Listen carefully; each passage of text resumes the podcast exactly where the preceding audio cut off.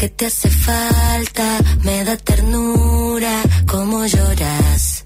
¿Quiénes son? Luces, te faltan luces, solo proyectas oscuridad. ¿Quiénes son? Mienten, me impresiona mi impacto Tan prendida que te quemo el tacto Dientes, apretando los dientes Estás porque estoy todo el día en tu mente Tac, tac, tac, pura mierda, bebé 17 y 21, estamos escuchando a Lali, la escuchamos a Moria en este tema de Lali que se llama ¿Quiénes son? Porque es una maravillosa excusa para hablar sobre el eh, nuevo podcast de Anfibia que se llama La One y tenemos a Tomás Pérez Bisón, director de eh, Anfibia del otro lado. ¿Es así, Tomás? ¿Cómo va? Hola Gabriel, Lucía, ¿cómo andan? ¿Todo bien? Bien, ¿vos? ¿Todo tranqui? Bien, bien. ¿Qué andabas haciendo? Eh, acabo de salir de una clase de tenis, Ah, mira. Entrenadísimo. entrenadísima. E- ¿Es parte de, de lo que necesitas para llevar adelante la producción integral de un podcast así? Para la vida, sí. para- para la vida. Tommy, contémosle a la gente, nosotros un poco lo, lo veníamos mencionando, eh, hicimos hasta la recomendación. La One es el podcast sobre Moria Kazan y todo lo que representa, que es muchísimo. eh, hay, son, son muchos capítulos y hay mucha data, mucha información ahí y sobre todo mucho entretenimiento. Sí, exacto. Son, no sé, como son como 400 minutos, creo que me dijeron, o sea, un montón de, de horas para, para escuchar de, de Moria y bueno, o sea, el testimonio de ella y también de muchas ot- otras personas que son allegadas a ella y también al, al narrador de todo esto que es Damián Cook. Es verdad, sí, sí, Damián Cook va narrando y esto, ¿no? Se abre el universo Moria Kazan, que es un universo genial, eh, y también hay, hay, un, hay un punto importante en todo lo memético, todo lo que genera Moria eh, hace tantas generaciones y hasta hoy, con sus frases, con su imagen, eh, el análisis de todo eso. Exacto, sí, sí, o sea, parte un poco de esa idea, o sea, nosotros hicimos hace dos años eh, Basta Chicos, la vida de Ricardo Ford, con- también con, con Spotify Argentina, que un poco en esa serie lo que intentábamos eh, pensar era, bueno, un fenómeno como el de Ford, que había sido tal vez en su momento un personaje no muy simpático para gran parte de la sociedad, pero sin embargo con su muerte y su posterior renacimiento en las redes sociales y con reconversión en meme había como pasado a una mejor vida, un mejor recuerdo. Bueno, y, y en, en ese camino decíamos, bueno, eh, Ford ya no está, pero quien quien es un meme vivo, digamos, hoy es, es Moria. Entonces, con eso un poco con esa con esa idea que yo creo que, que, que está muy vigente, que, que la hace muy vigente hoy, ¿no? Y me parece que ahí quien capta muy bien ese concepto es, es Lali con el tema que ustedes acaban de poner, quiénes son, ese, ese concepto del, del no me importa nada lo que digan de mí, ¿no? Y yo seré siempre, siempre yo, esa idea me parece que hoy engancha y es por eso que es una persona de 77 años, pero sin embargo con mucha vigencia y mucha llegada a todas las generaciones. Tomás, bueno, un poco a través de estos nueve episodios de, del podcast eh, van eh, justamente mostrando a todas estas morias, ¿no? La, la mamushka esta que, que tanto plantean, pero me parece que es súper interesante también ver, eh, también por la trayectoria, esta historia de los medios y del entretenimiento en Argentina, ¿no? Como que a través de su propia, de su propio recorrido vamos viendo cómo ella va del teatro a las películas, de las películas a la tele, ¿no? Como, ¿qué, qué les pasó ustedes también en este armado de cómo relatar un personaje tan titánico como lo es Moria? Y mirá, difícil. Primero, difícil porque, o sea, hacer una. Nosotros no, no nos había pasado, digamos. Hicimos la, hicimos la de Ford, hicimos la de y también Intoxicado el año pasado. Y esta era la primera vez que era una biografía autorizada, una biografía Claro. oficial, donde, donde el personaje forma parte. eh, y bueno, eso tiene, para la producción suele tener más obstáculos que beneficios en, en muchas cosas porque o bueno, pues te pueden marcar la línea, o bueno, obviamente estás contando la vida de esa persona y esa persona puede tener voz y voto en todo. Acá tuvimos la suerte el de, de que ella confió en nosotros de la primera, de que la convocamos y le explicamos un poco lo que era, y nunca escuchó nada. Es decir, yo sé Ah. que ahora la escuchó toda, está chocha, pero ella ni el tráiler había escuchado cuando salió, eh, y bueno, esa libertad, creo que lo que se logró, que, que tenga esta llegada, este buen recibimiento, en parte es por eso, porque ella nunca nunca condicionó nada, no no no no no, no puso trabas para hablar de determinados temas, entonces me parece que, que eso estuvo bueno.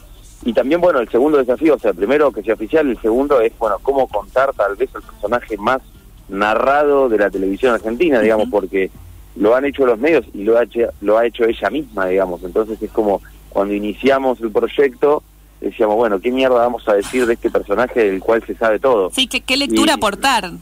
Claro, y bueno, creo que se logró. Me parece que un poco lo que...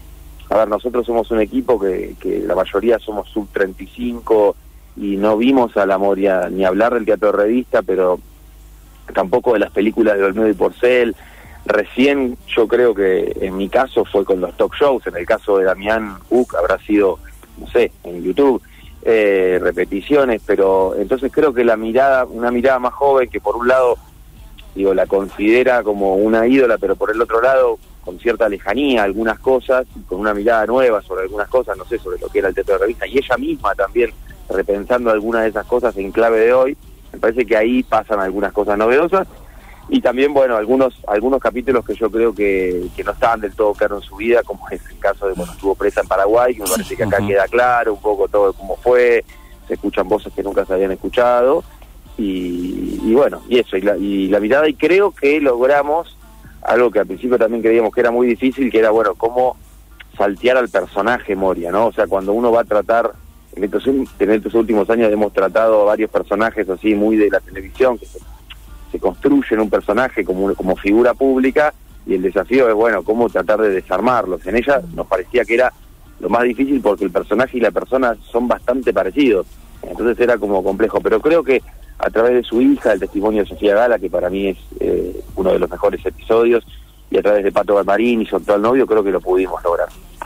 Eh, y hay muchos, eh, bueno, dijiste episodios, hablaste de voces. Te quería preguntar sobre eh, ese ese laburo de ir recolectando y de ir teniendo voces. Yo le cuento a la gente ahí, eh, no sé, hay un episodio, gran episodio, La rubia y la morocha, contando eh, todo lo que es la dicotomía casi del país entre eh, Moria y Susana. Eh, aparecen las voces, algunas, eh, digo, on the record, ¿no? Algunas pudieron tener algunas charlas ahí con con, con periodistas incluso de espectáculos. Esa cuestión que me parece eh, hasta novedosa en el mundo del podcast, ¿no? Poder escuchar como un podcast, un documental desde el lado también hasta de chimento, de farándula y de lo que hay detrás de eso. Eh, ¿cómo, ¿Cómo fue, cómo se fue dando esa investigación o desde ese lado? Y bueno, nosotros ahí contamos con, con una ayuda que es el productor de todo esto, que se llama Rubén Vivero, que es, un hombre de televisión, eh, es un tipo que estuvo 25 años produciendo el programa de Mirta Legrand, entonces tiene acceso Claro. a, a todas las grandes figuras de, de la televisión, de la, a la cual a nosotros, o a mí en mi caso particular, me costaría un poco más, digamos, que se abra una Carmen Barbieri o, no sé, un Beto Casela o Eso. quien sea, la misma Moria, digamos. Eh, entonces, bueno, creo que él fue un, fue un acceso importante a todo eso. Y después, en, en las conversaciones con las personas, nada, siempre termina sucediendo que eh, las personas siempre están acostumbradas, este tipo de personas están acostumbradas a, a que le busques un título, ¿no? O sea, como Mm. que Mm. dos, tres preguntas y vas a- en búsqueda del título. Y, pero se van dando cuenta en las primeras tres, cuatro preguntas que no hay búsqueda de título, sino que es más conversar, charlar y que, y que en, en la conversación, donde generalmente suele durar como mínimo una hora, pero si no muchísimo más, ahí vamos encontrando un material y se empiezan a dar cuenta las personas, ah, ok, no es una conversación donde tengo que putear a uno o tengo que hacer una Es- confesión, es- sino que me pusieron que- un micrófono para otra cosa. Claro, claro, claro. La misma Moria, te digo, nosotros nos fue mandando audios, a, a, eh, digamos, cuando ya estábamos terminando la producción con ella, tuvimos más o menos cinco jornadas de cuatro o cinco horas cada uno, o sea, muchas horas hablando con ella, eh, y ella misma como que nos hizo una devolu- nos iba haciendo devoluciones de los, de los pensamientos que le surgen tan filósofa que es y tan inteligente, y como que nos iba diciendo eso, o sea, como como que habíamos hecho un acercamiento hacia ella que nunca lo habían hecho na- nadie, que es como un insight, me dijo, son mi Freud y mi Lacan, como de, de- de haber estado mucho tiempo y repasando cosas que por ahí ya hace mil años que no repasaba, eh, y con paciencia, escuchándola, eh, y entonces, bueno, es un acercamiento distinto a estas personas, a esta gente, la gente del espectáculo, que está acostumbrado a eso, a otro ritmo, a pum, pum, pum, viste, búsqueda del título, y nada, yo lo disfruto mucho eso. Estamos hablando con Tomás Pérez Bisón, director de Anfibia Podcast, sobre La One, este podcast dedicado a la vida de Moria Kazan. Tommy, te quería preguntar, porque bueno, justamente decía, son muchas jornadas eh, muy intensas con Moria. Quiero saber eh, tu anécdota preferida o tu momento preferido, así ese que te, te, te, lleva, eh, que te llevas de todas esas jornadas? No, la verdad que me, llevo mucho. la, eh, la verdad que fue una persona muy, muy cercana, o sea, digo, en ningún momento te hace te hace la, marcar distancia de, que es una estrella y, y pero bueno puedo marcar dos uno digamos creo que la primera o segundo encuentro así largo de cuatro o cinco horas eh, me acuerdo que terminamos terminamos todos quemados o sea porque eh, ustedes la conocen a Moria no para un minuto a hablar. Entonces digo seguirle el hilo estar atento también es, es, es desgastante y vos te vas como avasallado. Y me acuerdo que nos íbamos todos medio quemados y, ella se cambió y se iba al teatro a trabajar. O sea, nosotros nos volvíamos en el auto de Parque Leroar eh, una hora con la cabeza quemada y ella estaba yendo a hacer una función de bruja, lo cual, o sea, también tiene una energía que no se puede creer, como eso fue muy, muy llamativo. Y después, no, la otra anécdota fue el cierre, eh, el cierre de grabación, que fue un broche de oro para nosotros, que fue que fuimos con Lali Espósito a su casa, que eso se puede escuchar en el capítulo 9, a que Lali conociera la casa de Moria e iniciara el vínculo que vínculo fuerte que hoy parece que son mejores amigas pues digo cuando nosotros fuimos en ese momento a su casa a su casa ella le o sea ya habían hablado de hacer una canción pero Moria nunca había escuchado esa canción y no se habían no se habían visto en persona y esta fue una jornada de 3 4 horas estuvo buenísima estábamos de risa un poco está reflejada en ese último capítulo. Lali le presenta el tema a Moria, Moria lo escucha por primera vez, reacciona a eso, está el video en las redes, le fue muy bien.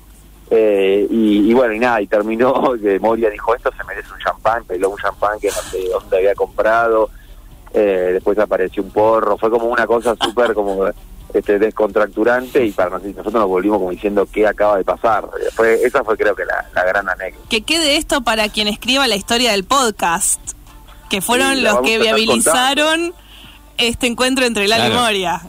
La vamos a estar contando esto. Claro. en Rosario, en el Festival Estéreo, vamos a estar contando parte de todo este backstage, hay videos de todo eso. Eh, nada, y, y, como que siguió también, porque se publicó, ella quedó fascinada con todo esto, entonces mandó un montón de audios. Eh, la semana pasada nos juntamos en un evento que organizó Spotify, estuvimos media hora hablando en el camarín, ella muy impactada, eh, con, los comentarios que le hacen, como que dice, me quiero, eh, es tan interesante que me quiero escuchar hasta yo misma. eh, no, así que fue, sí, es un proyecto que, que un poco no, nos cambió el, panorama y de, sobre todo de la difusión, de lo mainstream, digamos, tener a, tener a Lali, a Moria, bueno, el, sábado se presentó en un festival que, que hizo acá Spotify con un montón de artistas mujeres. Y, el festival Igual, que era toda la grilla eh, 100% eh, artistas femeninas. Exactamente, ahí se presentó el video del podcast, hace 16.000 personas, digamos, como es un nivel de, de, protagonismo y de difusión que, que, no se suele tener en el ámbito del podcast, así que nada, bienvenido. Lo, lo sentiste así, ¿no, Tommy? Eh, eh, esto de, de, pasar a Mori ahora es como casi un escalón más ya venían haciendo estos, estos documentales de personajes de la cultura popular argentina, eh, pero acá eh, estalló. Sí, no, estalló. A ver, yo creo que ya había estallado en Ford, había sido un impacto muy grande para nosotros, también muy diferente. En el de Piti también, tal vez en otros sectores, porque es, bueno, Piti es como un poco más de culto, si se quiere, el personaje, eh, a pesar de que es muy popular pero acá es como alguien que la conoce Se atraviesa todo. Claro, y es ella mencionando el podcast dos veces en el Bailando por un Sueño. No, tremendo. De, claro. De 15 puntos de rating, diciéndole Marcelo, déjame agradecer, es como eh, una cosa muy, muy, muy, muy fuerte y, bueno, y como también una cosa muy 360. O sea, te vas dando cuenta que, eh, que ella impacta en un montón de gente, no sé, ella nos contaba cosas que a mí me flashearon como eh, no, la gente que me viene a ver al teatro y me espera la salida para una foto me menciona el podcast. Y yo digo, si esta gente está escuchando podcast, ganamos. O sea, es como, hemos, hemos realmente traspasado fronteras de, del nicho, digamos, de la gente que escucha podcast. Así que nada, eh, sí, muy contento. Bueno, La One, la vida de Moria Kazán, eh, gracias Tomás por estos minutos, nosotros seguimos recomendándolo. Son muchos episodios porque hay mucho para escuchar, creo que es una gran nada, un gran laburo. Felicitaciones por eso también. Sí, no, y, te digo nueve y podrían haber sido sí, porque en realidad creo que el gran desafío al principio era el recorte. Eh, o sea, decir, bueno, que no, que sí, hay un montón de cosas que no, o sea, qué sé yo, de la etapa de Boria en el venenismo podríamos, podríamos haber hecho tres, tres episodios más porque hay de todo. Era otro podcast. Claro, era otro podcast, eh, no sé, hay, hay un montón de cosas que fueron, fueron quedando porque, bueno, el Moria Showmatch también se toca poquito porque nosotros de Showmatch ya habíamos hablado mucho en el de Ford, entonces nos pareció un poquito repetido, pero bueno, ahí hay también hay millones y millones de cosas, así que nada, tiene garantizada una segunda temporada. Bueno, un abrazo y te esperamos en Rosario. Dale, ahí estaremos. Abrazo Tomás, gracias. Pasaba Tomás Pérez Bisón, director de Anfibia Podcast. Y si te parece, Gabo, nos vamos a quedar escuchando el trailer de la One. Para quienes todavía no hayan escuchado nada de esta producción, escuchamos el trailer de la One.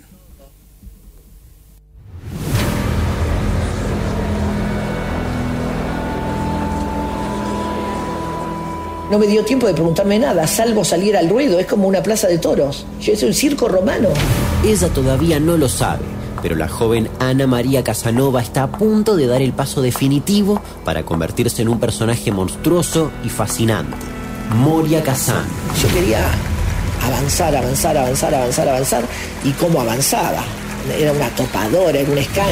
Empezaba la carrera vertiginosa que la llevará de un género menospreciado. Ser vedette era algo que estaba subestimado. Vedette prostituta. Vedette gato. No, Moria en ese momento era una mala palabra para muchos. A lo más alto de la cultura popular argentina. La gran mina, diría, del mundo del espectáculo de los últimos 20, 30 años. Es un poco nuestro Maradona, el Maradona de las feministas. Moria es como una estrella del barro, ¿no? Mi nombre es Damián Cook y quiero saber el secreto de esa transformación en diosa sexual. Te dijo que se masturbó conmigo. En diva. Siente un profundo desprecio por Susana. En icono queer. Igual me encanta ser de pasivo y me encanta que me rompan toda. En sinónimo de transgresión. ¿Cómo me viste con porro? ¿Cómo me pongo con porro divertida? En memes y audios virales. Mucho chongo como nunca. Millonarios. Y en una referente para las nuevas generaciones. ¿Quiénes son? Pero ¿quiénes son para opinar, para decir. Quiero conocer a la Moria más íntima y secreta. A esa que estuvo presa en Paraguay. Le encuentran cocaína. A la mamá de Sofía. Me acuerdo de lo que yo sentía cuando miraba a mi mamá y sentía que no entendía nada. Y a la novia de Pato Galmarí. Es una mina distinta, no es una mina común. Dios mío, sí, qué loco, ¿eh? Cuánta cosa vivida te hace falta, me da ternura. Esto es La One, la vida de Moria Kazan, un podcast original de Spotify producido por Anfibia. Para meterte de cabeza en esta historia, dale clic al botón seguir.